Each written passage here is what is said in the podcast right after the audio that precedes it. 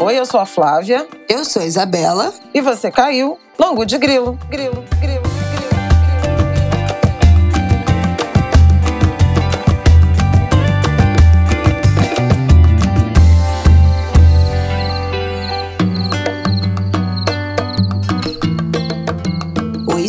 Gente! Boa terça-feira para vocês, Angulers! Tudo bem? Como vocês estão? Como você está, Flaviol? Ai, tudo bem. Me, me recuperando aqui da, da volta da viagem, me preparando para retornar ao trabalho.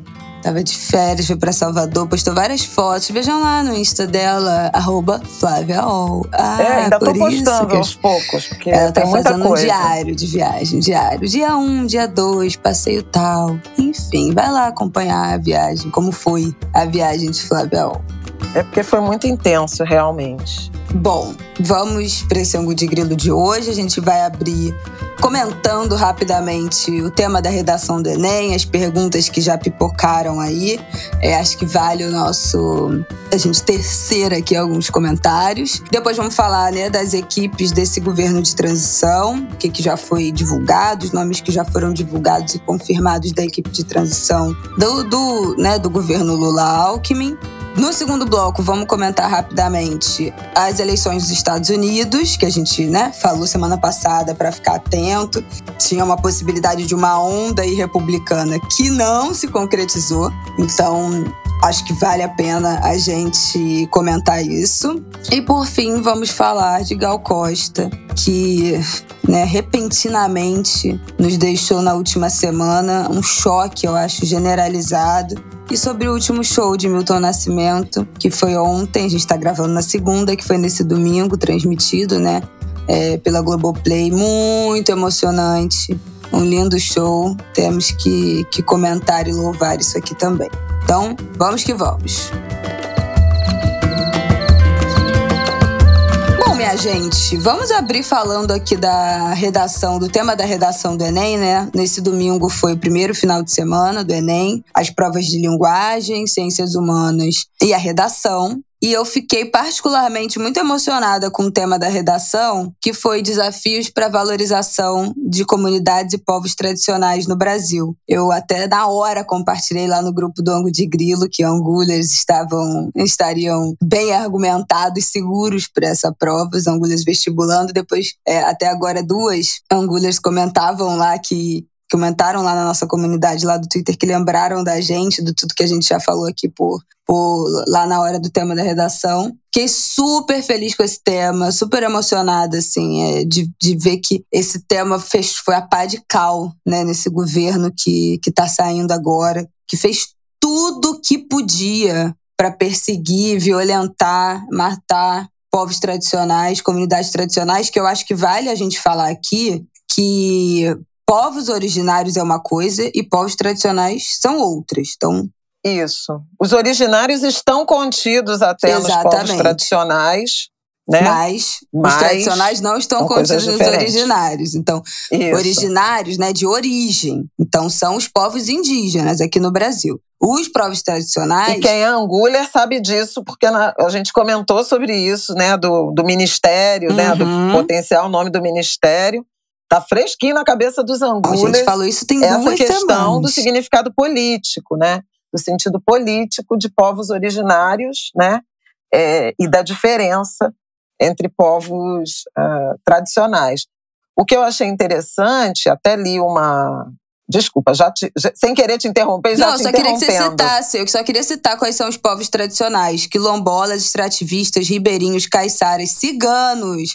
Muita gente esquece, mas cigano é povo, povo tradicional. Comunidade de terreiro são alguns dos povos e comunidades tradicionais, como está enfim, regulamentado dentro da definição de povos e comunidades tradicionais do governo, que a definição são grupos culturalmente diferenciados e que se re reconhecem como tais, que possuem formas próprias de organização social, que ocupam e usam territórios e recursos naturais como condição para sua reprodução cultural, social, religiosa, ancestral e econômica, utilizando conhecimentos, inovações e práticas gerados e transmitidos pela tradição. Então, essa que é a definição oficial. Então, abarca, né, também, além dos povos indígenas, todos os outros povos tradicionais que foram trucidados por, por esse último governo. E eu fiquei muito emocionada, porque foi isso. Eu acho que é a pá de cal aí, nesse período de trevas e a resistência completa dos funcionários, dos educadores, do INEP, do funcionalismo público, que, que não teve medo e botou a cara e sustentou um tema que claramente vai contra as diretrizes desse último governo. É, inclusive, eu acho que esse tema de redação, ele foi extremamente político, né? uhum. né? O, o, a questão da inclusão, ela tem sido abordada na, como tema de redação do Enem faz tempo, né? Dois anos atrás, eu acho, inclusive, foi uma, uma questão sobre as pessoas com deficiência, né? Surdos. Foi sobre os surdos, inclusão da população surda. Teve, teve de cinema também, a dificuldade da, do acesso ao cinema, eu acho que foi o do último Enem. Bom, anteriores é, a isso, então, teve intolerância religiosa, teve violência contra a mulher. Contra a mulher, exatamente. Mas veja, esse talvez seja dos temas o mais político, né? Porque ele parte uhum. de uma premissa de que há desafios a serem enfrentados. Então, é um tema de, de redação avesso ao negacionismo, né? Não dá para dizer, tipo, somos todos iguais, as minorias têm que se submeter à maioria, como andou pregando o, o, o presidente. Desprezar as características específicas uh, dos povos, das comunidades tradicionais. Não entender que há desafios de enfrentamento ao racismo, é, de respeito ao território, né? no caso dos indígenas, quilombolas, demarcação dos, dos territórios, no caso da legislação e da política ambiental, né? a degradação de rios, de florestas, tudo isso impacta né? a atividade econômica, sobrevivência desses povos, uh, dessas, dessas comunidades. O racismo ambiental, a violência objetiva, a violência homicida. A gente teve Dom e Bruno, né? Uhum. Assassinados no Vale do Jaguari, que é um território indígena. A gente teve o Índio do Buraco, que é o último representante de uma etnia dizimada, que morreu sozinho e até duas semanas atrás estava insepulto porque é, virou um objeto de, enfim, seja de disputa política, seja de pesquisa científica, ninguém nem sabe exatamente o que estava levando ao adiamento do, do sepultamento de o último indígena né, de uma etnia que escolheu e se preparou para a morte. Né? Ele foi encontrado né, na rede com pintura, com adereços, né, que sugeriam que era ele estava preparado para o para a passagem, né, para o ritual fúnebre. Tudo isso aconteceu no Brasil em pouquíssimos anos, né? É, a articulação dos povos indígenas que acionou o governo Bolsonaro, o presidente da República, por genocídio em tribunais internacionais, a Coalizão Negra por Direitos, que fez o mesmo em relação aos territórios quilombolas. Todas essas representações buscaram o Supremo Tribunal Federal em defesa né, da, da própria cultura, da própria existência e das condições de saúde. Então, assim, foi muito, muito bacana, muito importante. O Enem de um INEP também é, intensamente é, esvaziado, é, pressionado, né? Com assédio moral. O, Enem, o, o, INEP, que é o responsável pelo Enem, teve cinco presidentes né, no, no, no governo Bolsonaro, talvez seis. Vários diretores, né? Teve uma insurreição, uma insurgência lá é, por conta da tentativa de interferência de aparelhamento do INEP. Então, é, chegar no último ano do governo Bolsonaro com um Enem tão radicalmente né, abraçado à agenda de de transformações da sociedade, de inclusão, de direitos humanos, de abraço à diversidade, porque afora a redação que está sendo mais comentada, mas teve questões, questão sobre Estado democrático de direito, respeito à, decisão da, das urnas. Teve Carolina Maria de Jesus, quarto de despejo,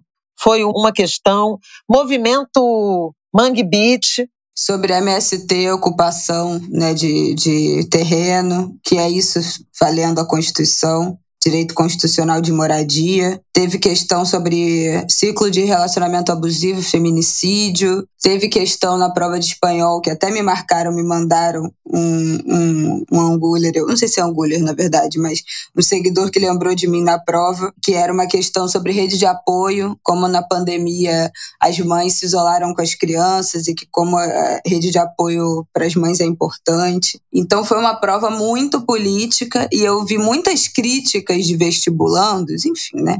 Quando a gente, quando é a gente fazendo a prova, é sempre mais difícil. Falando que, ai, não caiu nada é, de conteúdo, era só interpretação. Que bom. Nossa, felicidade que me dá saber é, isso. É essa. Teve a fadinha, né? O papel né? da mulher. Papel da mulher no mundo de, do skate, então é sobre protagonismo feminino, né? Sobre mulher poder estar onde ela quiser, meninas e mulheres. As Veias Abertas da América Latina, o clássico do Eduardo Galeano. Muita coisa, gente. Positividade tóxica e redes sociais, pois acesso é. à tecnologia e democratização da informação, esporte, importância de atividade física, violência nos estádios, texto de apoio e veículos de diferentes estados do Brasil, ou seja, diversidade regional. Teve um trecho de uma música da Mercedes Sosa, que foi homenageada, inclusive, ontem pelo Milton, no show. Teve uma charge, né, uma questão falando de falta de acesso à internet por alunos de baixa renda que tem tudo a ver com a privação né, do acesso à educação durante a pandemia por falta de equipamento, condições né, pelo ensino à distância. Muitos temas, muitos assuntos que a gente já tratou incessantemente no Angu, sobre, quais, sobre quais eu trato também na coluna do jornal, nos comentários da Globo News. Então, uma prova muito alinhada à agenda desse tempo. Foi muito bacana ver essa prova, tema da redação, né? Mas todas as, as várias questões que, que se relacionaram à atualidade. É isso, seguimos. A resistência está ativa. Né? Total.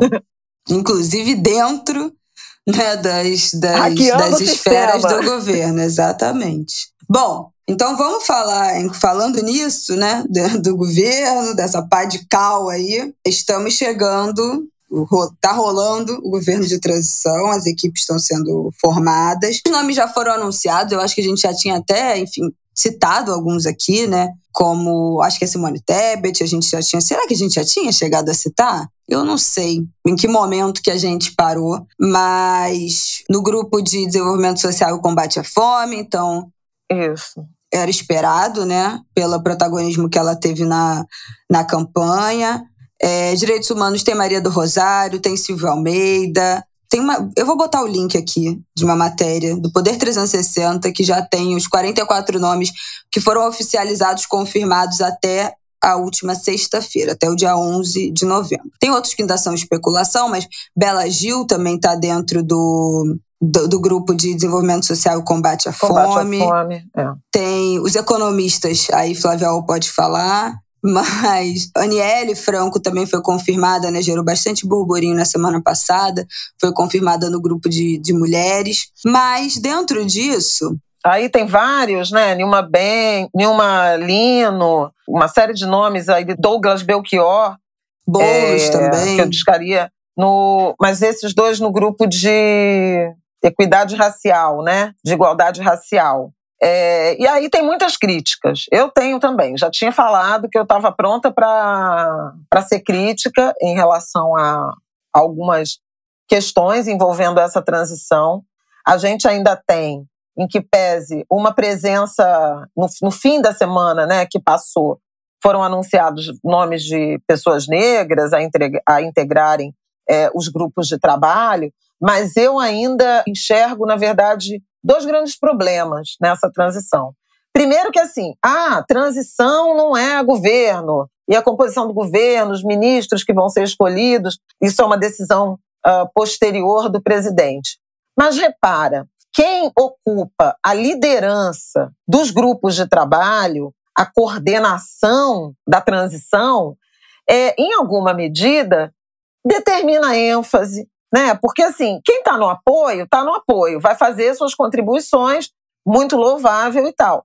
Mas quem lidera é que, é, em alguma medida, orienta. Uhum. Qual vai ser a política? O que, que tem, o que está de errado nas políticas é, vigentes que terão de ser adaptadas ou melhoradas ou superadas uh, num, num possível governo.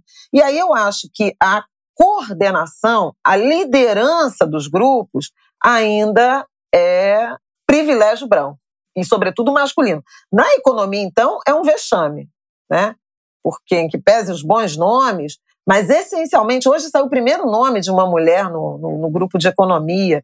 Então, assim, quando a gente está debatendo, eu debato há anos, Isabela sabe, e acho que no Angu aqui eu já comentei, que existem grupos de macroeconomia feminista, né? Mulheres debatendo isso, as necessidades de política pública, como é que se pensa o orçamento. Tem um movimento incrível chamado Elas no Orçamento, que é justamente sobre mulheres economistas pensando o orçamento sob a ótica de gênero. As pessoas que estão liderando esses processos né, na, na, na transição não são as pessoas que estão envolvidas nesses debates mais modernos. E aí eu confesso que eu fiquei frustrada. Vamos ver, é claro que, ah, vamos ver, está só começando. É, vamos ver, está só começando, mas a gente tem que apontar que não está começando tão bem no sentido da, da representatividade desejada. Né? Você tem é, o grupo de povos originários, eu já tinha festejado é, isso lá desde o resultado da eleição. Quem é Anguler é, sabe. Sônia Guajajara faz, faz parte, está despontando como potencial né, a provável ministra, embora tenha uma tensão no PSOL sobre assumirem funções de governo. O PSOL é, apoiou a, a, a, eleição, fez parte né, do esforço né, democrático pela eleição de Lula, mas tem uma tensão no partido sobre assumir ou não uh, cargos, efetivamente. Por outro lado, também, assim, Sônia Guajajara chegar à, à Câmara dos Deputados e, eventualmente, sair, né, num, num, momento tão importante, já, já, remete de novo ao tema da redação, né, num momento uhum. político tão importante e também parlamentar, né, é, para os povos tradicionais, ela disse que vai tomar decisões em conjunto né, com as representações dos, dos povos originários. É importante. Eu acho que é a coisa mais é, inovadora que surgiu ali dos grupos de trabalho da transição, né, da coordenação de, de transição, em termos de, de eixo, né, de grupo temático, em termos de nome, de liderança. Com outros, eu estou frustrada. Frustrada por ausência de pessoas negras altamente qualificadas nos grupos mais estratégicos e que alcançam a nossa, a nossa população, uhum. seja planejamento, eu diria mais planejamento do que fazenda,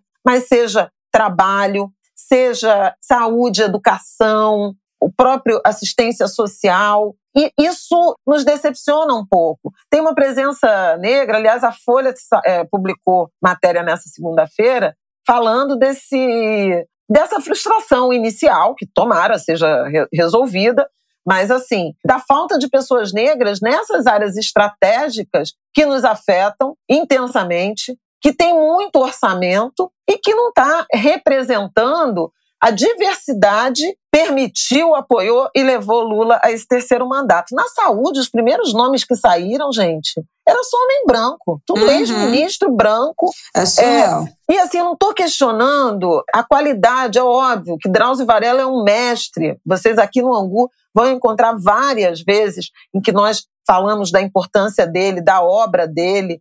Roberto Calil é um craque. Vários, Arthur Quioro, Alexandre Padilha, mas assim, só tem eles.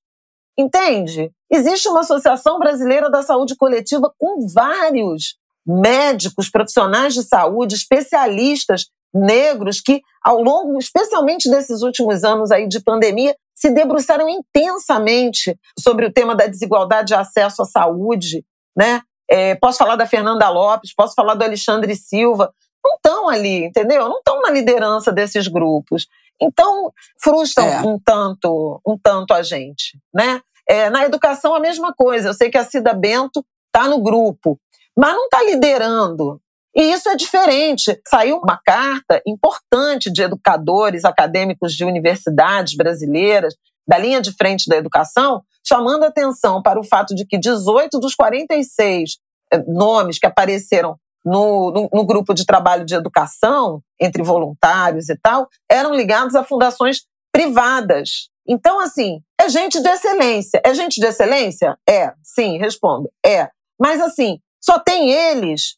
Por que, que a gente não está é, ampliando esse debate, botando pessoas do campo, né, do dia a dia, da linha de frente, para debater com esses bambambãs e dali sair a política de saúde? Por que, que a liderança não pode ser invertida? Por que, que esses grandes nomes da medicina, da educação, visíveis na mídia, da economia, visíveis na mídia, eles não podem ser coadjuvantes eh, apresentando as suas ideias a partir da proposição e da provocação de gente que está no campo, que está é, lidando Sim. no dia a dia com a realidade da população brasileira. Então, eu confesso, assim, do ponto de vista dos nomes que lideram, uma certa frustração inicial. Primeiro ponto. Simone Tebet, que está na liderança do grupo de assistência social, desenvolvimento social e combate à fome, eu acho que mandou uma bola forésima ao se meter no debate macroeconômico e na expressão de colegas meus, né, eu estou acompanhando o noticiário à distância, emparedar Lula na direção de indicar os nomes da equipe econômica, porque austeridade fiscal é importante e os mercados ficaram nervosos. Olha, falei em privado no meu grupo e agora falo aqui. Se a preocupação central da líder do grupo de assistência social, de desenvolvimento social e combate à fome é agradar é, mercado financeiro nas cobranças que é, eles estão fazendo a um presidente que não foi eleito por eles, entendeu? Ela não está digna de assumir essa área, não. Vou ser muito sincera, porque a preocupação dela tem que ser exatamente emparedar o Lula na direção de apresentar os valores, o dinheiro, o orçamento e as melhores medidas para o enfrentamento à fome, que é a agenda principal, principal. desse governo eleito e que era também uma agenda que ela, como candidata à presidência, apresentou ao longo da campanha. Eu achei uma baita incoerência. Se é para emparedar na área de política econômica, vai para o grupo de política econômica, porque assim, a disputa é essa, entendeu? E quem está no grupo de desenvolvimento social e combate à fome tem que ser o contraditório, tem que bater pé dizendo dá seu jeito e arruma o dinheiro. Uhum. Bom. Entende? Então, assim, é uma, uma incompreensão em relação a papéis que ela, se se tornar ministra dessa área, e se continuar nessa linha, eu espero que não se torne, sinceramente, vai precisar aprender. Bom, né? eu acho que assim, só se surpreende com a Simone Tebet nesse papel quem quis, né? A internet e as pessoas, e boa parte da, da, da elite que abraçou a Simone Tebet, né? E agora já, já uma parte da galera da internet colocou esse, ela nesse lugar de ah, apoiou a Lula lá, botou a cara, beleza. A gente já falou aqui sobre isso, como foi importante esse apoio dela, como foi importante subir no palanque, esse apoio direto, nananana. mas não confundam alhos com bugalhos. Não é esta pessoa que é comprometida com essa agenda. Nunca foi tá? Votou com Bolsonaro em um monte de coisa. E agora, claro, eu não acho nem que seja falsidade. Ah, não, foi querer somente se bicar no, no que, já, que era sabido, ou pelo menos percebido, de que ia ganhar. Eu acho que há o reconhecimento de que o Bolsonaro é um inimigo a ser combatido. Agora, cair nesse papinho, não, né? Não dá. E eu já vi que um monte de gente vai cair. Vai se desenhando um futuro terrível de içarem a Simone Tebet, mais ainda do que ela já foi içada nesse, nessa eleição, né? Em dois meses ela conseguiu ficar acima, na, na frente do Ciro, a gente comentou isso aqui. Vai se criando um clima terrível. Daqui a pouco vai ser o que? Eleição 2026, algum Bolsonaro e ela, e esse vai ser no, essas serão as nossas opções. Eu já tô apavorada com isso, porque assim, gente, beleza, apoiou Lula, não sei o quê, mas assim, é uma, é uma mulher do agro, é uma mulher de direita, né? Então, assim, a serviço de quê? Em que agendas? A serviço de que agendas? Bom, todo mundo já falou isso, né? Mas assim, os povos indígenas estão apavorados com essa, os representantes indígenas, com essa, com esse alçamento aí da, da Simone Tebet, ah, essa figura nossa, fada sensata, que é quase assim. Que aí já entra esse discurso feminista, ah, que era chapa de mulheres, que não sei o quê, mas assim, que mulheres, né? Se vota contra os povos indígenas. Então, eu tenho 37 mil pés atrás E acho bizarro, não é nem contradições, mas que são as posições dela como uma, uma mulher de direita, sejam invisibilizados agora porque ela apoiou o Lula contra o Bolsonaro. Vamos com calma. A gente já entendeu que esse apoio ia custar algum ministério, mas não esse olhar enviesado para alguém que jamais escondeu quais eram suas convicções, não dá, né? Não dá. Então vamos devagar aí. É, eu não sou tão. a Isabela é mais. Ela tem uma porta, reputação a Vocês zelar. sabem. É, ela tem uma reputação a zelar. Não, é porque assim. É porque, enfim. A, a- não, é porque a, a política tem essas nuances mesmo. E, e é aquilo que a gente falava, né? O Bolsonaro, né? O governo Bolsonaro, né? A tragédia que essa extrema-direita representa, representou, é tão intensa que eu acho natural que do processo político, dessa corrida eleitoral e desses próximos anos, surjam outras lideranças de visibilidade à direita ou no campo da centro-direita com que se possa dialogar. Eu e acho, acho que a Simone Tebet é uma delas. Só que eu acho que estão botando ela mais à esquerda do que ela é. É, não sei, aí já é uma ilusão, né? Não Pois acho é, que ela nunca é nem se apresentou como Claro como não. essa, como essa figura. Então, vamos devagar.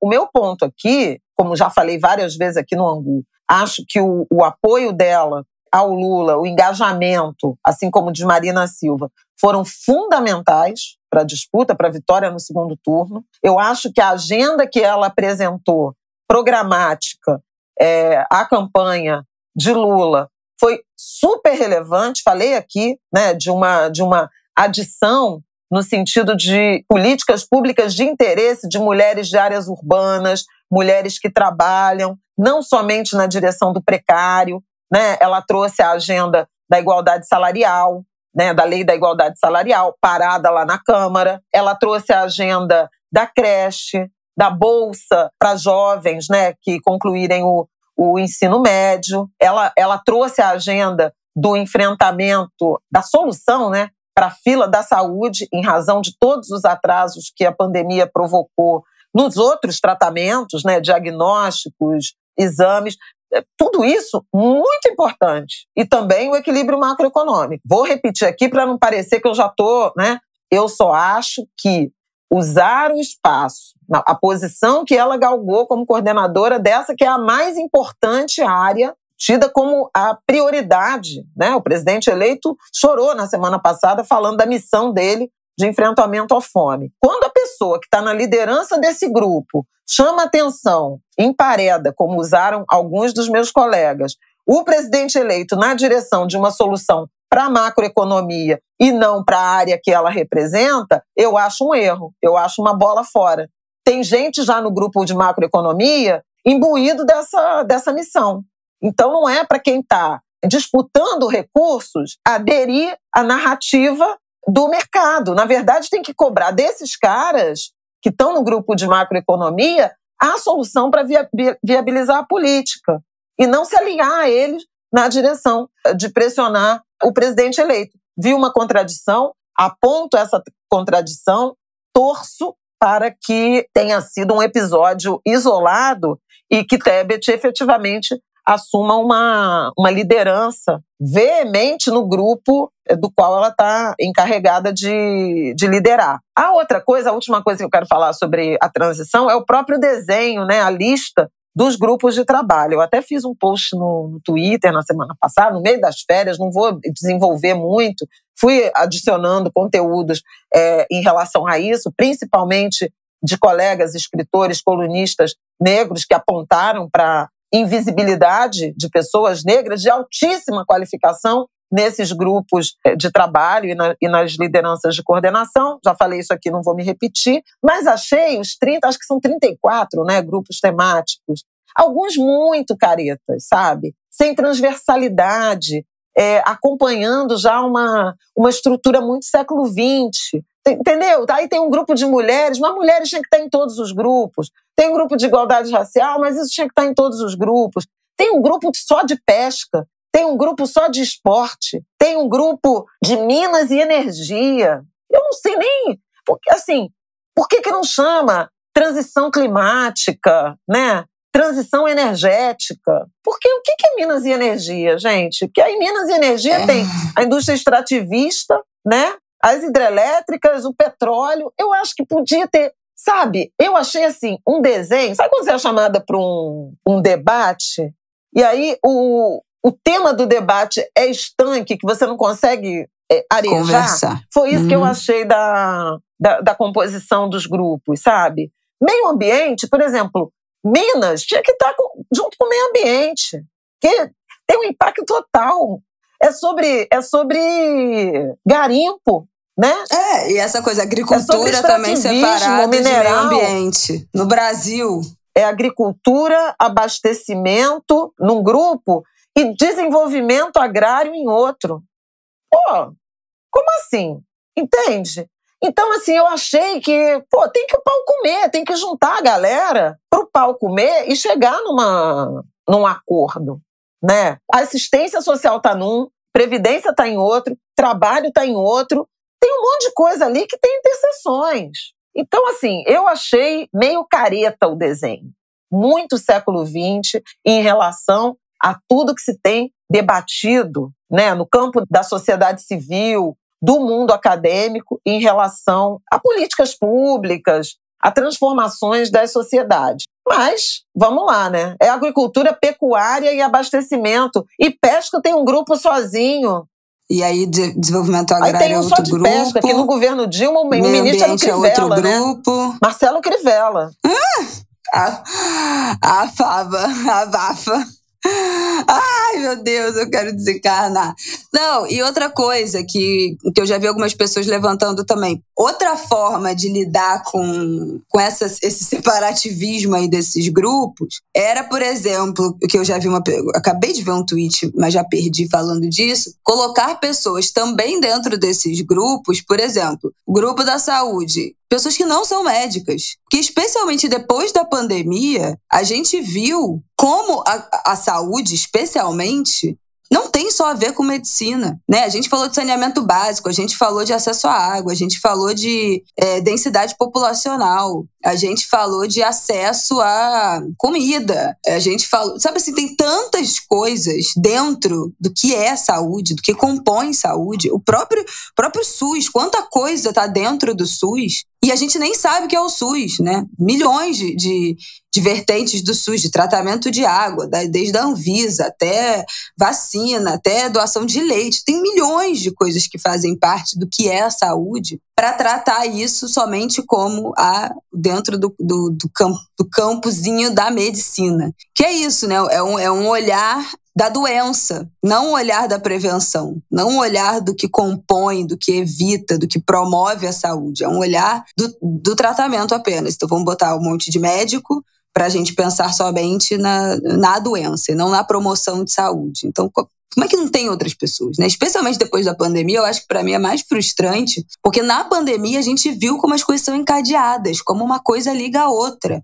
Tô aqui com todos os grupos abertos, né, os 31 grupos, mas a gente viu como uma coisa liga, é, vai ligando a outra, como a falta de, de escola prejudicou as mulheres, como prejudica a economia, como o abastecimento cagou tudo, porque parou tudo e, e a gente não conseguiu importar nada, e não tinha arroz porque só tem arroz para exportar. Então, assim, a gente foi vendo nesses dois anos como uma coisa vai desencadeando a outra. Então, assim, quer botar um monte de grupo separado, beleza, mas não dá para ter pessoas restritas, né? Então, não ter nenhuma mulher na educação depois de tudo que impactou a falta de escola, de creche, a evasão escolar, toda a cagada educacional da pandemia impacta primariamente as mulheres. Então, assim, é muito doido, é muito é muito desconectado né, da, da realidade. E é muito bizarro, porque depois desses dois anos, o que mais me impressiona é isso, como a gente falou durante a pandemia, que as coisas estão relacionadas. Gente, não dá para não pegar Covid se moram 10 pessoas numa casa de um cômodo. Não dá para não pegar Covid se não tem água para lavar a mão. Como é que ah, então, tem que lavar a mão 200 vezes por dia? Não tem água para lavar a mão. Então assim, é muito desconectado de uma realidade muito recente, muito traumática, essa separação absoluta, essa falta de conversa entre, entre esses grupos, entre diversidade também dentro desses, dentro desses nomes, dentro dessas pessoas. Teve uma mega crítica também à quantidade de sudestino, pouquíssima representação é, quase insignificante de pessoas do Nordeste, de pessoas do Norte, enfim, né, de todas as regiões do Brasil, do Centro-Oeste e do Sul. Cada um com a sua agenda, cada um com a sua, com a sua demanda. E um monte de gente de Sudeste, um monte de especialista do Sudeste, um monte de gente que só trabalha aqui que só vive essa realidade, que é completamente diferente. Imagina, quando a gente está falando de saúde, de educação, de cultura, completamente diferente do que é a realidade em outros é, estados do Brasil. Então, assim, é assustador, é assustador, porque ah, são ó, os nomes conhecidos, mas se os nomes conhecidos são só nomes que só atuam, vivem, trabalham, pesquisam dentro do universo do Sudeste, não serve. Não serve. Né? Então, é, tem, pelo amor de Deus, tem 300 milhões de, de doutores, de pós-doutores, de especialistas em todas as regiões do Brasil. Não falta profissional. Não dá mais, a gente já falou isso aqui, não dá mais para usar essa desculpa de que ah, não tem gente qualificada. Tem, tem muita gente qualificada, mas também tem racismo, mas também tem misoginia, mas também tem tarismo, seja lá o que for. Então, assim, o que não falta é gente qualificada. Mas tem muito preconceito, tem muita exclusão, como de praxe. Então, bom, é isso. Podemos ir para o nosso próximo bloco? Falamos? Vamos ver o que acontece. A gente, no ângulo da semana que vem, que já está gravado, a gente tem. A gente vai ter. Vou dar um spoiler do ângulo da semana que vem, não vou falar quem é, mas teremos duas convidadas maravilhosas que vão falar com a gente já também já dar uma palhinha sobre esse governo de transição, falar sobre política, falar sobre futuro. Gente, conversa está assim impecável, impecável. Vocês têm que ouvir. E a gente fala sobre isso. E também uma das convidadas é um pouco mais otimista em algum momento e ela fala isso. Vamos ver se não é um teste para quando saírem os ministérios o negócio ser melhor. Então ela está tentando tá tentando ser otimista, vamos ver, vai que dá certo, vai que dá errado. Aí na hora do ministério a gente vê o que, que acontece. Eu estou com ela, eu estou na torcida, é óbvio que só, só nos falta torcer e reclamar e cobrar para que essa estrutura e essas pessoas não fiquem se repetindo também quando de fato os ministérios forem somados. É uma excelente oportunidade de fazer um teste e refazer, né, depois. E mexer nisso, não se engessar nisso que já foi criado. É, mas eu acho que assim... Última coisa que você queria falar, fala. Agora já são mais duas coisas. É sobre Ih. isso que você está falando. Vamos sair dessa bipolaridade aí de achar que, não, fez uma crítica, já está contra, já começou, não sei o quê. Não começou nada. Também disputa, gente. Também disputa para fazer valer a presença né, das pessoas e garantir as agendas que levaram à vitória de Lula nessas eleições. Então, assim, vai ficar todo mundo quietinho, só vendo o outro, o, o mercado financeiro, por exemplo, emparedando. E o resto, não, calma, gente, calma. Não, são dois meses de disputa. E democracia é isso. Isso é bonito uhum. de viver, sabe? Isso não é feio, não é pecado, exatamente. Esqueceram é como isso. era? É votar no indivíduo e se desapontar com determinadas posturas, é cobrar desse indivíduo compromissos que ele assumiu que te levaram à, à, eleição, é cobrar soluções dos maiores problemas do Brasil, de buscar consensos políticos nessa direção. Então, assim, se todo mundo ficar quietinho, ah, não, vamos esperar porque eu votei, não posso é, reclamar agora, não sei o quê, vamos chegar em 2026, né? Então, assim, ter que votar a hora é essa. Não, e você vê, e você vê muito nitidamente que os grupos organizados estão ali, entendeu? Partidos que não apoiaram, que estão reivindicando o ministério, tipo União Brasil com a CM Neto. Ah, é. Entendeu? É isso que a gente está vendo. O MDB, que metade apoiou o Bolsonaro, metade apoiou o Lula querendo chegar junto e vai ser necessário chegar junto, porque Deus. a bancada da esquerda não é majoritária na, na Câmara dos Deputados nem no Senado. Então, assim, todo mundo tem que se, se colocar no campo, né? A bola está em jogo e todo mundo tem que se colocar no campo. Então, não me venham cobrar aqui, não me tentem impor silenciamento em relação a críticos. Né? Não, gente, assim, a gente tem que ah, falar. O porque Lula é tá fazendo isso. tudo certo. Não tá fazendo tudo certo, não. Entendeu? já devia saber que tinha que ter uma representatividade maior. Foi sobre isso a eleição. O áudio que eu chorei, que vocês todos viralizaram, não sei o quê, não era sobre isso. Eu continuo defendendo a mesma coisa. Então, assim, não acho que ninguém tem o direito de vir me marcar nas redes sociais dizendo: ah, começou. Já é um agente da grande mídia, não sei o quê, não sei o quê. Começou, não. Eu comecei há muito tempo, aliás. Não comecei agora, não. Comecei há muito tempo. Quem angulha já estava avisado que, uma vez feito o resultado das eleições, qual seria a minha postura? A cobrança na direção do cumprimento das regras. Acho uma ba lela esse negócio de mercado financeiro que sobe o dólar e todo mundo histérico ah, com isso. Isso uh, acontece o tempo inteiro, desde 2002. Não é a primeira vez que a gente vê overshooting de dólar por conta de política. Também não vou ficar aqui, ah, o mercado que apoia o Bolsonaro. Todo mundo sabe que o mercado apoia o Bolsonaro. Em alguns momentos, quando ele tentou interferir na Petrobras, o dólar também disparou, a bolsa também caiu e assim vai. Esse é o papel do mercado. Agora, eu só acho. Gente, e é ridículo, ter... porque no dia seguinte o dólar foi a menor, a maior queda do dólar e o maior crescimento da bolsa desde 94 com a vitória do Lula. Aí dá uma semana, o Lula fala: banana não tem caroço. Tipo assim, a coisa mais óbvia do mundo. Ai, o céu é azul. Aí, ó, meu Deus, o dólar. Ah, sabe? Não eu, hein? E assim, já foi eleito. O mercado pode chorar, pode gritar, pode fazer o que quiser. Já era, filho. Perdeu, perdeu, perdeu. Não, É, mas está em campo. Está em campo, é a gente, é a gente da, da sociedade, né? os investidores, os agentes econômicos, estão na sociedade. É legítimo que eles disputem e que eles pressionem pelo seu quinhão, pelas suas posições. Agora, é legítimo também que o, que o outro lado, que não é esse, igualmente pressione e, e reivindique os compromissos. E aí, nesse sentido, o discurso do Lula contemplou mais o lado que o elegeu do que essa preocupação super valorizada eh, do mercado financeiro, que tem a ver com formadores de opinião, de pensamento liberal, né, conservador liberal, no que diz respeito à condução da economia, né? E um outro lado que está mais preocupado com a questão social. E aí o Lula chora falando que quer enfrentar a fome, fala duramente sobre o papel é, indigno das Forças Armadas, que foi mesmo, né? Com notas dúbias, com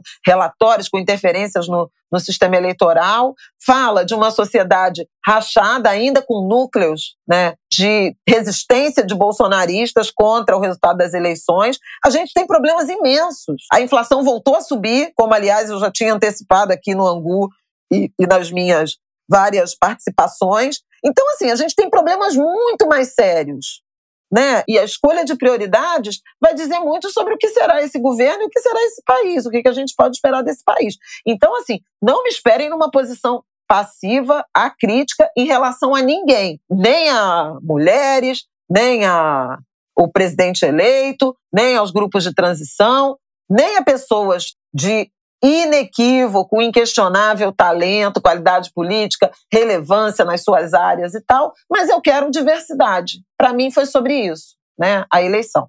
Essa é uma coisa. A segunda ah, coisa que, tem que aí outra. tem. É Deixa eu só fazer um parêntese disso aí que você falou que tem a ver. Que assim, gente, esse é o momento em que a gente pode brigar para ter, por exemplo, como minha mãe já citou, sedamento num grupo de trabalho no ministério, né? É, Sônia Guajajara, né? Duas semanas atrás, a gente tinha Hélio Negão e Sérgio Camargo. E acabou. E nenhuma possibilidade de nada, porque também é, tortura não é entretenimento, né? Botar quem de comprometido com a agenda nesse governo genocida. Então, assim, agora que é o momento em que a gente pode brigar para realmente ter nomes comprometidos, ter pessoas importantes, né? Não se contentar com Damares, né, com, com, essa, essa classe de pessoas, é hora de brigar. Porque, assim, chegou a, oportunidade, a brecha que o sistema queria. Não era essa?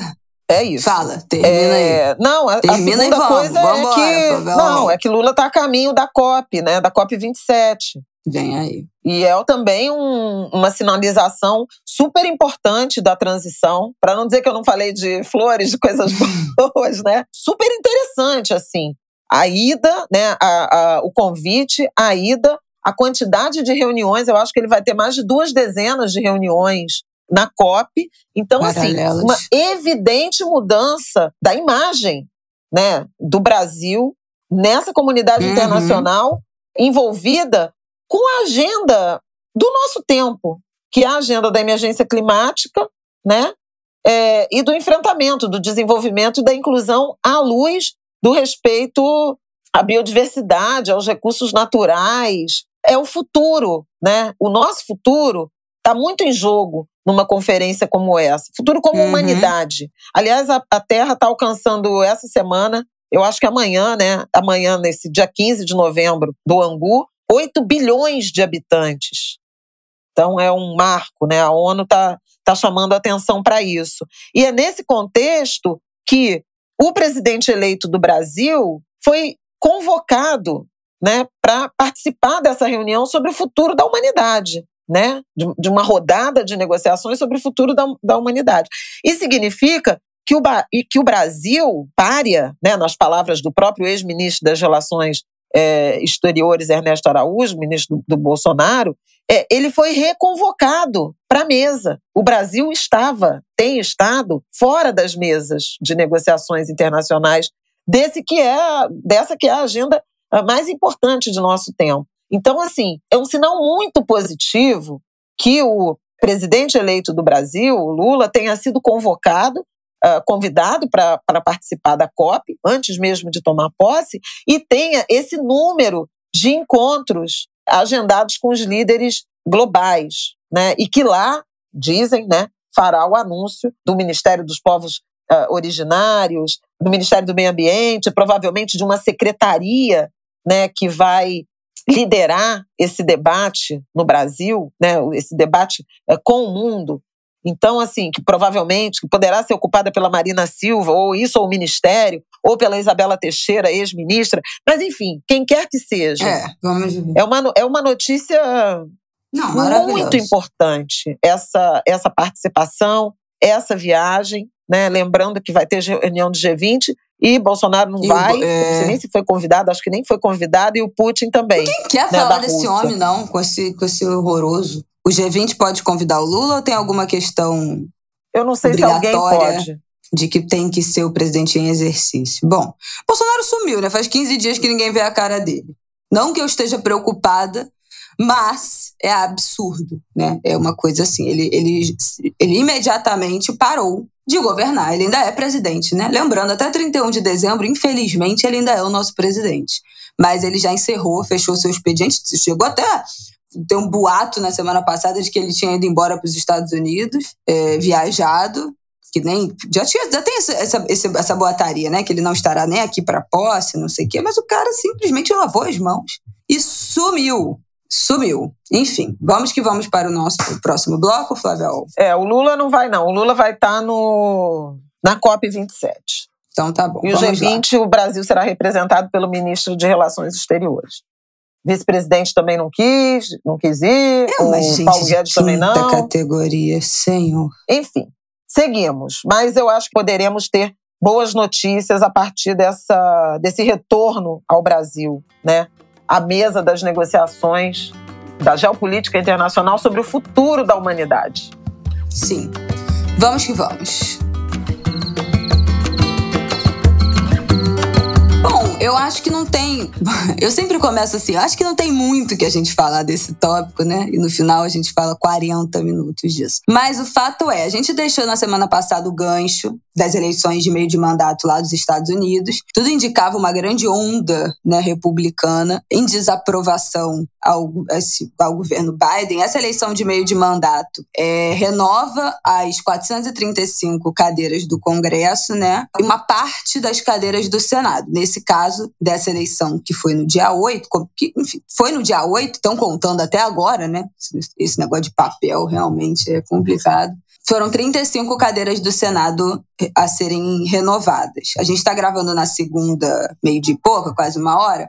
Ainda não tem o resultado da, das cadeiras do, do Congresso, mas no Senado o Biden conquistou a maioria, né? Os democratas conquistaram a maioria. E era uma. Eles já estavam com a maioria, na verdade estava 50-50, mas a Câmara é presidente do Senado, né? Então ela desempatava para os democratas, mas agora eles já conquistaram as 50 cadeiras Então tá 50 a 49 até o momento, ainda tem cadeira em disputa, sendo apurada, enfim, ainda, ainda tem coisa para acontecer, talvez chegue a 51, mas de qualquer jeito a maioria do Senado já está garantida. O que se esperava era uma grande onda no Congresso que estava controlado, está né, até agora controlado pelos democratas, com 221 assentos contra, contra 212 dos republicanos. Então, o que era esperado é que os republicanos iam tomar, iam dominar de muito, passar de muito. É, nos, nos Estados é, Unidos nessas cadeiras do Congresso, vermelha. o que ainda não aconteceu. Exatamente. O que ainda não aconteceu. Nesse momento, a gente está com 212 cadeiras republicanas confirmadas, então, exatamente o que eles já tinham antes, 204 democratas e ainda algumas vagas ainda em, em disputa, os resultados sendo processados ainda. E com algumas viradas, né, cadeiras que eram democratas viraram republicanas, mas a maioria das, das viradas foi para o lado dos republicanos. Já tem aqui o mapa da CNN, vou deixar aqui também no nosso, na nossa sinopse, aquele mapinha que tem os estados em vermelho, os estados em azul e as marcações das cadeiras que viraram. Então, ainda tem resultado sendo processado, mas de fato não foi a onda vermelha. Já não foi, né? Independente se, se virar de fato. E se os republicanos passarem a controlar o Senado, já não foi a onda vermelha que era esperado. E eu acho que foi uma surpresa, né, generalizada, porque é, os Estados Unidos está enfrentando uma inflação alta, o governo Biden não está tendo a aprovação, não está conseguindo fazer o que gostaria, mas ainda assim não perdeu tudo. Não perdeu tudo, não está morando está, de aluguel. Ainda não está morando de aluguel. Ainda não. Não, foi muito interessante é, esse resultado porque de fato havia essa pela baixa popularidade do Biden, né? E esses efeitos, principalmente da inflação, como você mencionou, e não é qualquer inflação, né? Tanto nos Estados Unidos quanto uh, na Europa, né, democrática, a gente está falando de uh, maior nível de inflação em 40 anos, muito em razão do que está acontecendo com combustíveis, com petróleo, os efeitos da guerra também, né, na produção de alimentos. Enfim, tudo isso que quem é angulha já sabe há muito tempo, não vou ficar repetindo. Então, é, diante da baixa popularidade do Biden, que se esforçou um bocado para tentar produzir algumas notícias positivas, né?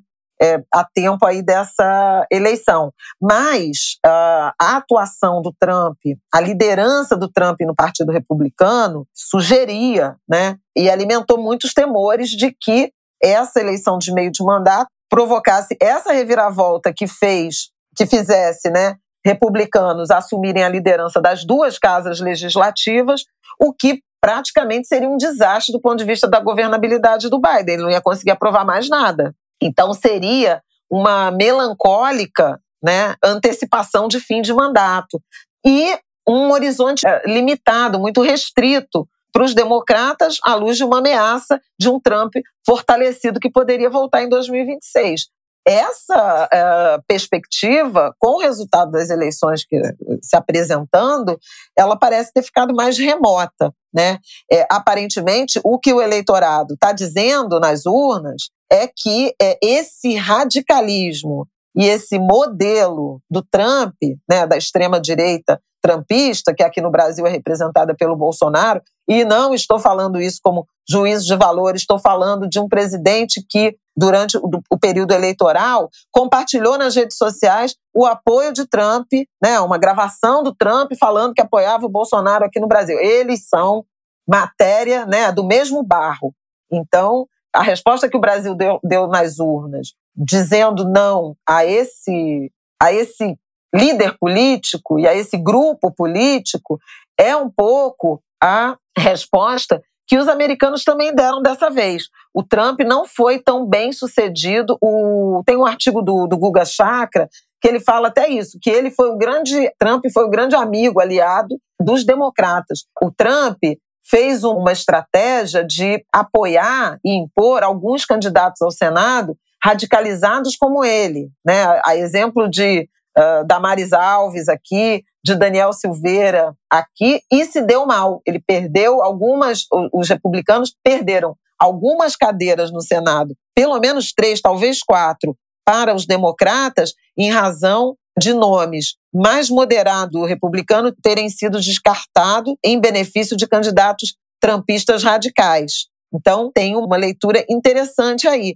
Além disso, no meio dessa eleição, né, alguns nomes, né, o primeiro parlamentar jovem, né, Maxwell Alejandro Frost, candidato dos democratas na Flórida, vai ser o mais jovem deputado na próxima legislatura na Câmara do, na Câmara do Zewa. Ele tem 25 anos, ele derrotou um republicano, veterano militar de 73. É a geração Z que eles chamam. É, lá, Nascidos lá é na, entre a segunda metade é, dos anos 90 é até Z, 2010. Porque, é porque depende do Você acesso à é? internet. No Brasil, não, eu não sou, porque no Brasil a gente não tinha internet. O, que, o medidor da, gera, da geração Z é, a, é o acesso à internet e à tecnologia. Que no Brasil a gente. Eu, eu crescia sem internet, né? Até. Não tinha celular, não tinha nada disso. Como, como já tinha nos Estados Unidos. A minha geração não teve esse Entendi. contato com a internet, como, por exemplo, quem nasceu já nos anos 2000, que já cresceu em outra. Eu sou exatamente a fronteira, mas aqui no Brasil ainda é considerado milênio. Lá fora já é geração Z de fato. A idade média do, no, na Câmara Americana, na Câmara dos Deputados, equivalente né, à Câmara dos Representantes, é de 58 anos. Ele tem 25. É muito interessante. É um jovem ativista e tem alguns outros. O dado da nas midterms nas eleições de meio de mandato, né, o Clinton perdeu 54 cadeiras, Obama perdeu 60, Trump perdeu 43, Biden pode perder no máximo 20, era, era a conta da, da semana passada. Então, ele foi o mais bem sucedido presidente recente em termos de desempenho nas eleições de meio de mandato. Tem mais, eu queria achar o que eu mandei sobre a, a deputada tem duas aqui. Ó, na Pensilvânia, da Pensilvânia. Isso. Primeira mulher negra eleita para o Congresso. Do estado é, eu da quero chamar a atenção para isso. Massachusetts, Massachusetts, elegeu uma governadora que é a primeira mulher a governar Massachusetts e a primeira lésbica, né, enfim, assumida, é, é, que se diz lésbica, a governar um estado americano. Alejandria, Alexandria Ocasio Cortez, foi reeleita deputada por Nova York. Ela que lá em 2020, 18, né? Acho que foi 2018, ela foi eleita pela primeira vez e, pô, foi, foi uma festa, assim, porque era um, o início de um movimento, assim, de maior representatividade. E é muito legal ver esse nome sendo reeleito, porque reeleição diz muito, né? Sobre, sobre um processo mais duradouro de, de renovação da política. Então também festejei isso, ela democrata. Tem algumas coisas acontecendo, gente. Tem, aquele tem, tem, tem, tem. Outra coisa para a gente fechar, né? Esse, esse bloco internacional, política internacional, a Eslovênia também elegeu a sua primeira mulher presidente, que é um país minúsculo, significa é pouquíssimo, mas tem um fator interessante que o concorrente dela um nome impronunciável. O nome dela é Natasha Pirk-Musar. Eu não faço a menor ideia de como é que pronuncia isso, porque tem aquele S com um tio, um, um circunflexo de cabeça para baixo. O concorrente dela, Angel Logar, Logar, sei lá, ficou na frente no primeiro turno, mas se desidratou porque não conseguiu se distanciar do seu ex-chefe, que é aliado do Orbán, o líder de extrema-direita da Hungria, que o Bolsonaro ama, inclusive. É. Então, os dois concorreram como independentes, mas foram apoiados né, pelos blocos de centro-esquerda e, e bloco da direita. E o cara acabou perdendo a eleição, né, porque não conseguiu se, se distanciar desse, desse dessa relação, enfim, dessa, dessa, dessa proximidade com o Orbán. Então, mais um, uma direita, uma extrema direita, enfim, um laço com a extrema direita que é derrotado, como a gente tem falado aqui. Bom, então acho que é isso, né? Mais algo a acrescentar Sim. neste nosso bloco? Sim. Ah, eu não sei por que eu pergunto não, isso. É, eu sou muito. Eu, eu sou sempre otimista de que a gente vai conseguir avançar. Não, mas é rápido, no que tem que ser observado. O governador da Flórida, Ron DeSantis, foi reeleito. E ele é um quadro republicano é, complicado, né? É o cara que queria expulsar a Disney, né? Ele é homofóbico, não é ele? Ai, gente. A Flórida também, sinceramente. A Flórida é igual é, Santa Catarina. Aproveita que tá lá embaixo e separa. Já tá na ponta, faz assim, ó. Vira outro país. Pois é, ele é o republicano que é, ameaça Trump, mas ele não é assim um quadro, digamos assim, progressista, sabe? Que eu, que eu saiba. Eu Se é republicano, já não é progressista. Não, mas tem. Gente. É...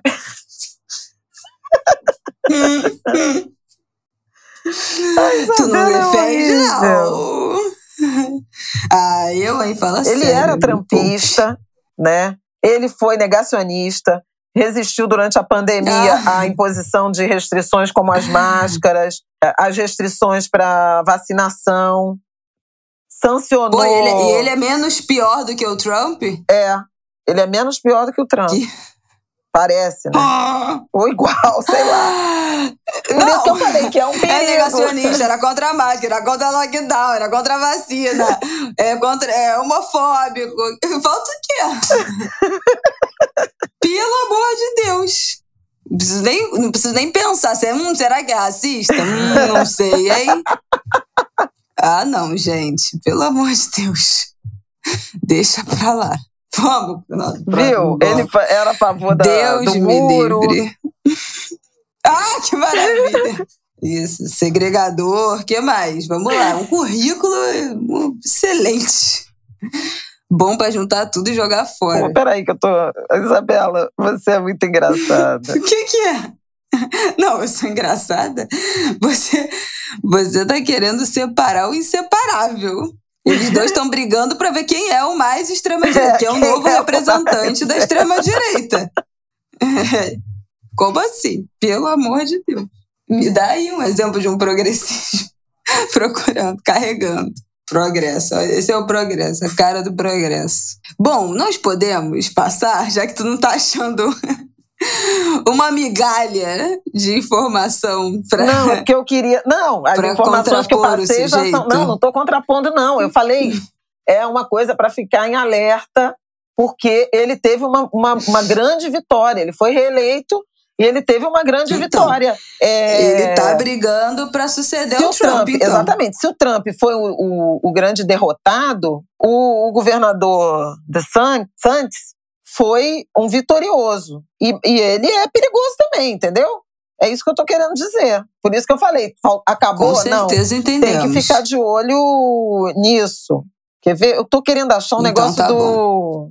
Ó, é isso aqui que eu achei. Ele se, ele retirou o status de especial, é, é, vantagens tributárias, né, para Flórida, porque a, a Disney se opõe à lei dele chamada Don't Say Gay, não diga gay, que era uma coisa de homofobia, proíbe professores de escolas primárias de discutir orientação sexual e identidade de gênero.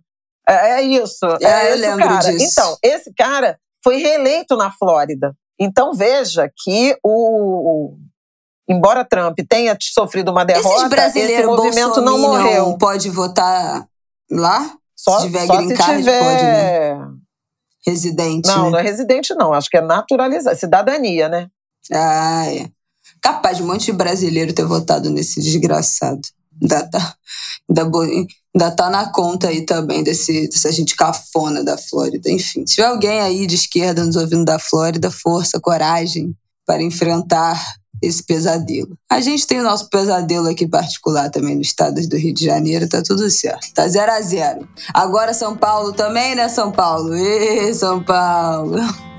Vamos que vamos para o nosso próximo bloco. Vamos.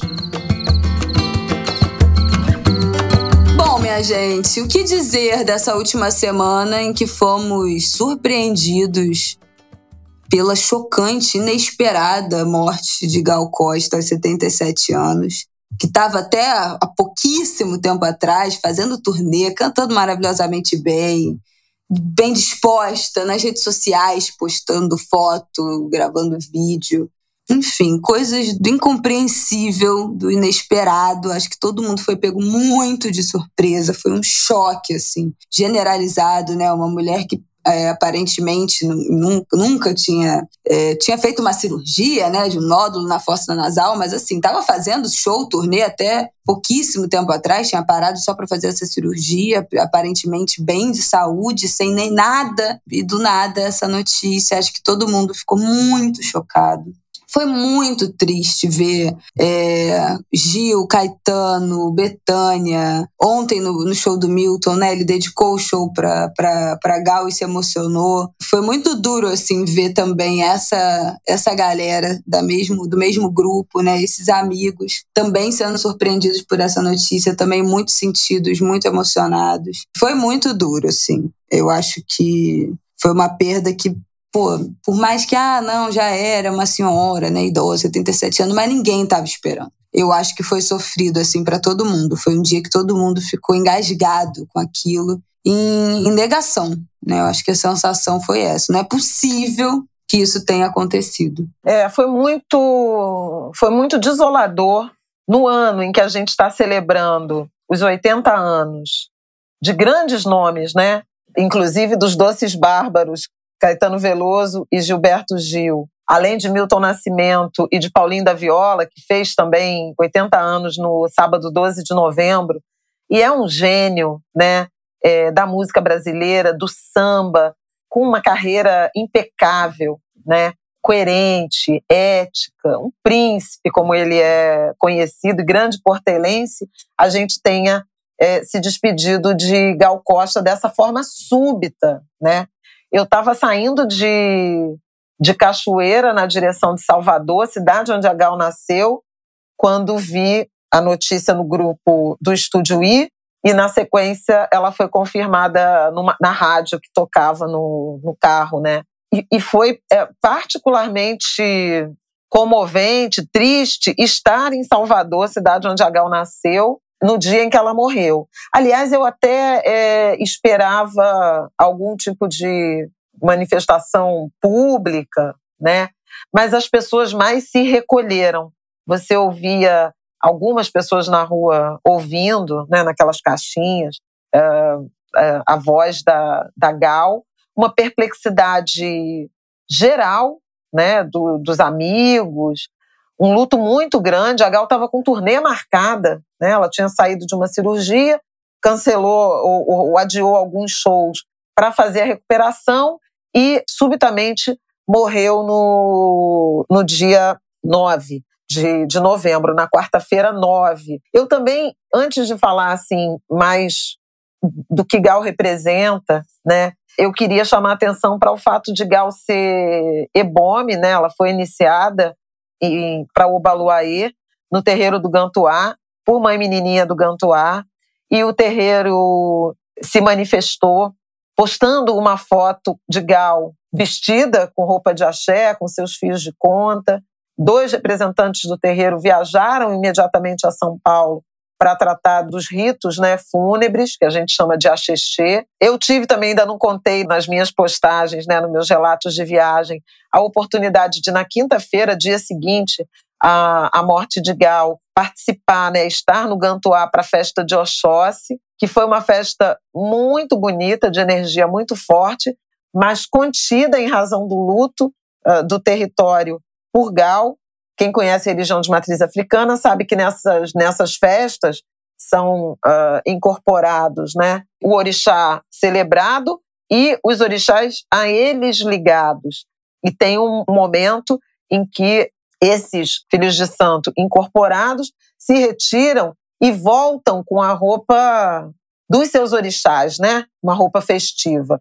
Não houve essa troca no Gantuá na semana passada em honra em memória de Gal. Então foi uma celebração porque já estava marcada, as obrigações já em andamento, mas sem o caráter mais, digamos assim, festivo da celebração. Foi muito bonita. A mãe Carmen participou de praticamente toda a festa, com máscara, né? ela que está muito idosa. E foi bonito ver né, o terreiro reverenciando Gal. E foi bonito ver esse reconhecimento público né, da comunidade de axé num momento em que a gente continua sofrendo com tanta intolerância religiosa, com tanto racismo religioso. Então, até na, na morte, Gal também teve esse ato né, essa ação de afirmação, de representação, ah, de orgulho do que ela era, né, de símbolo de tantas coisas que ela foi ao longo da carreira, até no momento derradeiro ela foi, né? Eh, Gal também se posicionou, ela não era de muitos discursos políticos, mas era um corpo político. Ela se posicionou ao longo aí da campanha eleitoral contra o, o presidente Jair Bolsonaro e pela candidatura de Lula, inclusive em shows, inclusive no palco. Mas ao longo da uhum. carreira, uhum. né, ela foi uma doce bárbara que ficou no Brasil quando Gil e Caetano foram para o exílio e ela ficou cantando e usando o próprio corpo para manter a Tropicália viva, né? Os bustiers, as saias de umbigo de fora, os biquínis, a cabeleira, né? Gal tem um, um papel, já me emociono, porque assim, o, o, papel dela com os cabelos, ora quase uhum. black, cabelos muito cheios, volumosos, né? Uma a vida inteira ela usou e ela foi muito importante para mulheres é, como eu, assim, de, de cabelo crespo, né? É, o quanto ela botava o cabelo na roda, né? Seus cachos, toda a ousadia que ela representou. Ela foi uma cantora extremamente popular, uma das grandes vozes da música popular brasileira, da música brasileira. Ela que era faz, faz jus, né? O Brasil é um país de cantoras, né, gente? O Brasil é um país de grandes uhum. cantoras. Nem é fácil ser cantora no Brasil, de tantas cantoras maravilhosas que tivemos. E Gal foi uma grande cantora, porque ela teve protagonizando movimentos musicais, como eu falei da Tropicália. Ela cantou Dorival Caymmi, ela cantou, foi a primeira a gravar Luiz Melodia, Pérola Negra. Ela cantou muitas canções do Milton e, e o luto dele, a dor dele, é, tem tudo a ver com isso. Ela cantou muitas canções de Caetano. Caetano compôs muitas canções para Gal cantar, né? Mas ela foi também muito popular nos anos 80, né? Era uma cantora de você ouvir o tempo inteiro no rádio, né? Com músicas que, em vários momentos, poderiam ser consideradas, e foram, né, pela crítica, bregas, pelo, pelo grande sucesso popular. Chuva de Prata é um exemplo. A Gal gravou Moraes Moreira, Festa do Interior, sabe? Era a voz de Gal que nos apresentou frevos, muitos ritmos, mas gravou Chico Buarque, uma grande cantora, de um agudo, de uma afinação, uma cantora que foi capaz de duelar com a guitarra, né? Fazendo um duelo de voz com uma guitarra em Meu Nome é Gal, uma canção composta por Roberto e Erasmo, em homenagem a ela. Olha, olha a história da Gal, gente. Em 1994, né, já o Brasil flertando com uma maior modernidade, fez um show no Imperator, no Meyer, dirigida por Gerald Thomas, em que abre a blusa e quando canta Brasil de Cazuza, Brasil mostra a tua cara, quero ver quem paga pra gente ficar assim, levanta os braços e mostra os peitos. Cara, assim, mostrar os peitos hoje ainda é ousado, né? Mas assim, uhum. a Gal fez isso num palco do Imperator, a princesinha do subúrbio, né? Do subúrbio carioca, em 1994. Quase 30 e eu me emociono atrás. porque estava nesse show, sabe? Eu assisti esse show com o pai da Isabela. A gente era casado fazia dois anos. Levamos nossos pais, que ficaram algo escandalizados, Jura? sim. Dona Eunice gente, e seu eu não Roberto. Sabia, não. Eu vi que você falou que tinha ido. Dona Eunice e seu Roberto. E acho que a minha mãe também foi. Ah, minha avó é, deve ter arroz de Mas é que a sua avó, Anice, gostava muito da Gal. Eu acho que era isso. Algo escandalizado, teve, teve muxoxo, vaia, ai, desnecessário. E era o álbum O Sorriso do Gato de hum. Alice. E Gerald Thomas, né, um, um diretor sempre polêmico, né, sempre eh, imbuído de estressar, digamos assim, no sentido de, de, de, fazer provocações né, à plateia. E essa foto desse show estampou tanto a capa do Globo quanto a capa da Folha no, na edição né, do dia seguinte à morte de Gal, para ver um momento assim. Então, é, é, são muitas histórias. São muitas histórias. É uma, uma grande cantora que o Brasil perdeu, que tinha, depois da pandemia, sofrido né, com isolamento, perdeu capacidade pulmonar, e nesse último ano de 2022 21 e 22 uh, fazendo exercícios, tinha recuperado sua capacidade respiratória, estava satisfeita com o desempenho nos palcos. Uma pena, uma pena, uma pena, uma pena. Mas, ao mesmo tempo, vou deixar aqui as palavras do Joaquim Ferreira dos Santos, que as cantoras morrem, mas não desaparecem porque as vozes delas estão aí, né? Se fazem presentes, na, se fazem presente na nossa vida. Então, assim, é sempre hora de celebrar, de sentir saudade né, é, da presença, mas celebrar a existência de Gal Costa, porque realmente o Brasil, o Nordeste, a Bahia, né, produzem arte assim. A Gal fez um, um LP, eu acho que é o plural, que põe Olodum, que põe os blocos baianos. Tem uma gravação inesquecível dela que é Revolta Olodum, que é uma música uma canção incrível que fala pátria sertaneja independente, Antônio Conselheiros em Canudo, presidente. Zumbi em Alagoas comandou, exército de ideal libertador. E aí eu, eu não vou, eu, seria muito ousadia da minha parte, né? Mas é, ela fala: E Curisco, Maria Bonita mandou lhe chamar. E Curisco, Maria Bonita mandou lhe chamar. É o vingador de Lampião, é o vingador de Lampião. Eta cabra da peste, Pelourinho, Olodum, somos do Nordeste. Eta cabra da peste, Pelourinho, Olodum, somos do Nordeste. Eta, eta, eta, taratata. Eta, eta, taratata. Eu fiz o grave porque ninguém consegue o agudo da gal, seria uma humilhação suprema, seria inclusive uma, uma profanação da saudade que estou sentindo dela. Por isso eu vim no tom grave, porque não dá para brincar com. Mas eu recomendo que todo mundo busque Revolta Olodum na voz de Gal, porque é uma das coisas mais bonitas, né? Que uma cantora brasileira já cantou, entre outras, né? Eu acho que a minha favorita é, é Baby. Tem duas gravações dela de Baby canção do Caetano. É, uma lá em 1969, o primeiro LP é, solo dela. Gente. E depois ela grava, eu acho que no, nos anos 90, num LP chamado Baby Gal. Você vê totalmente a diferença, os arranjos muito diferentes e a voz dela. Mas a Gal é uma maravilha. Revisitem a obra da Gal. A dica de hoje é essa. E se tempo sobrar, ouçam Milton. Mas se não sobrar tempo, arrumem tempo para ouvir Milton também a começar pelo álbum Clube da Esquina, que já passou de 50 anos e é considerado, ah, foi considerado recentemente o melhor álbum brasileiro de todos os tempos.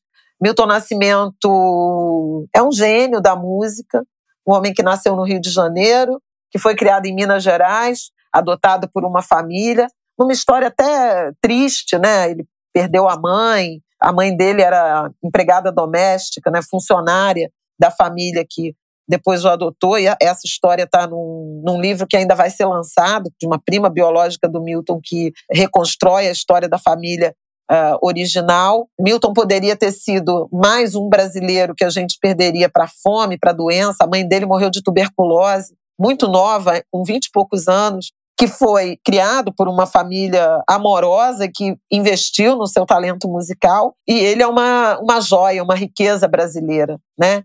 Que o Rio de Janeiro que Minas uh, deram ao Brasil e ao mundo.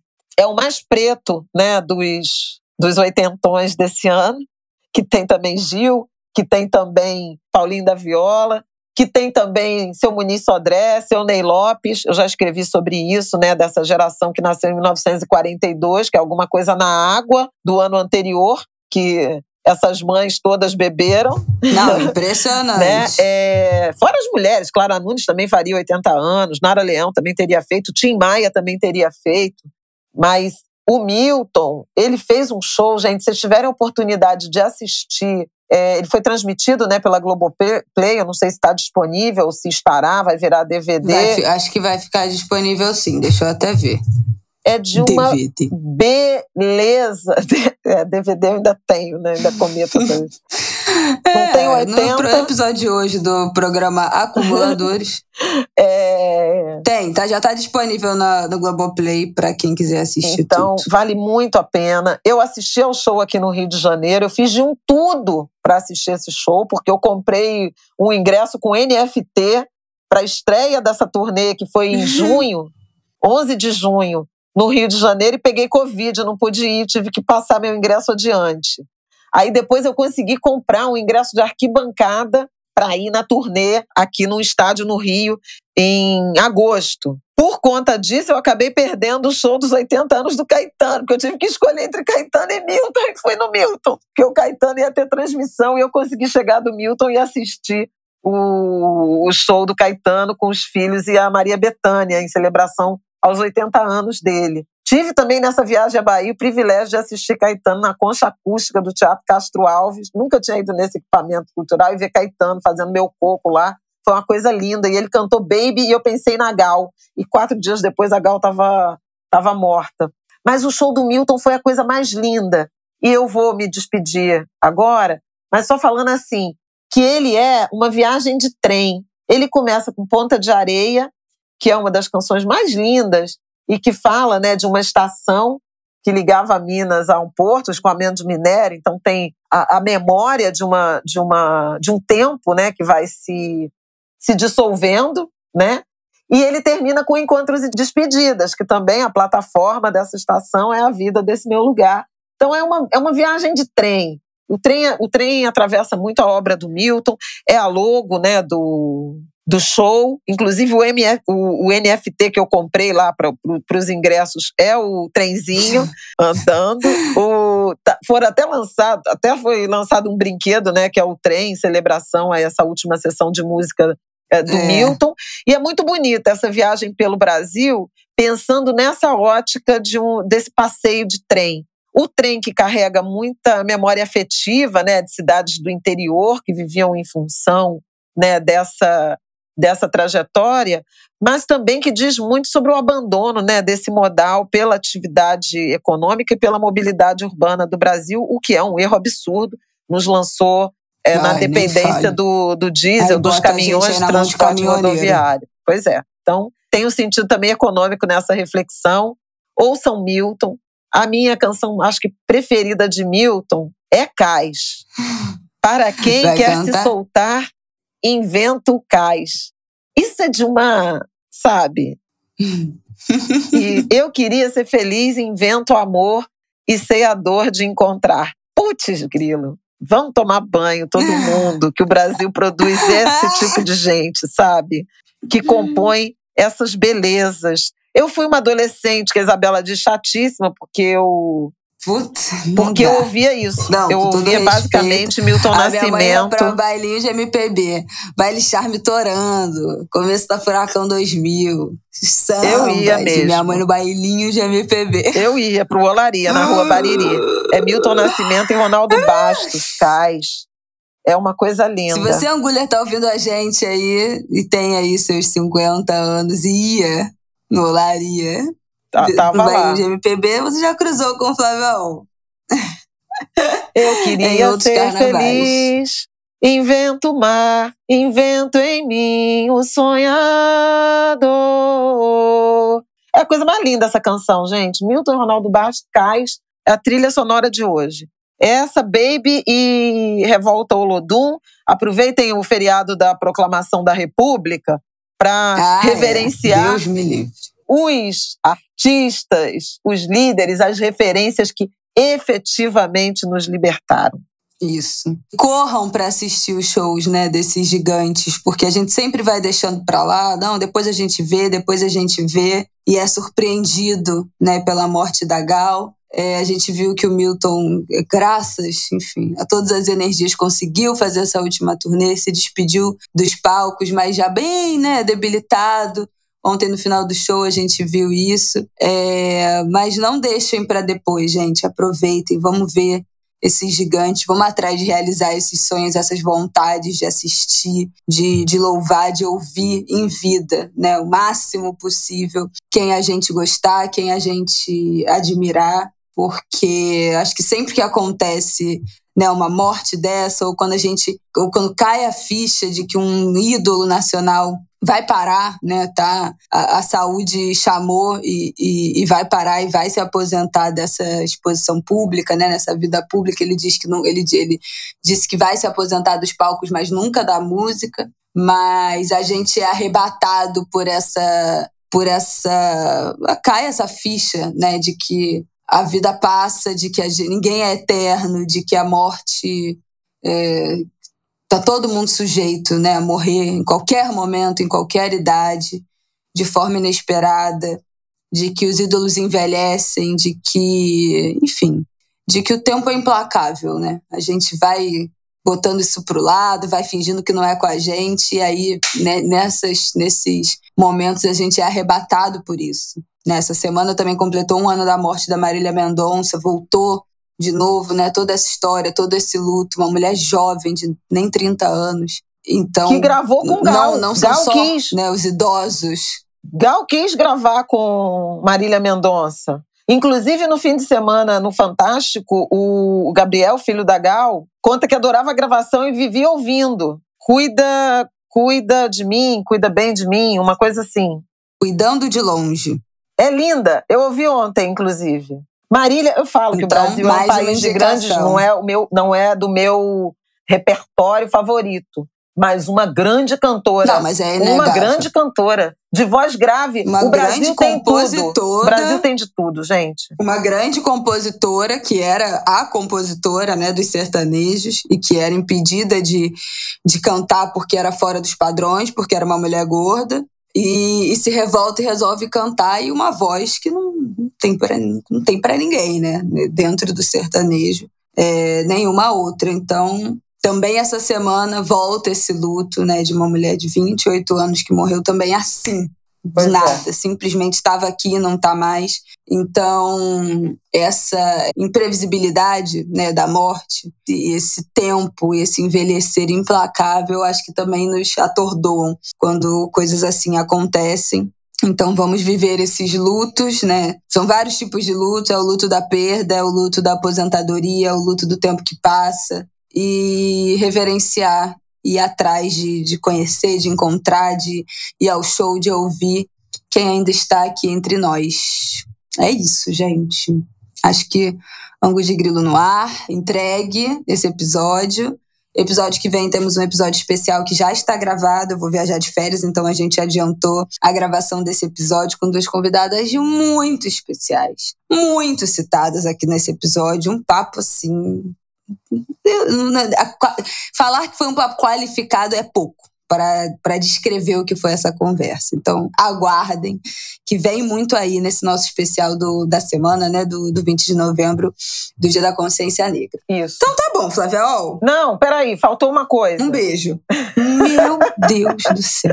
Eu acho que ela faz de propósito. Não. Eu acho que ela vai deixando só pra ela pra esperar eu falar, então, é isso? E ela, não, não, não, é Não, é isso. porque, é, é porque semana que vem é o nosso especial, né? De Semana da Consciência Negra. Domingo Ah. tem a abertura da Copa. Então, E daí? domingo agora, dia 20.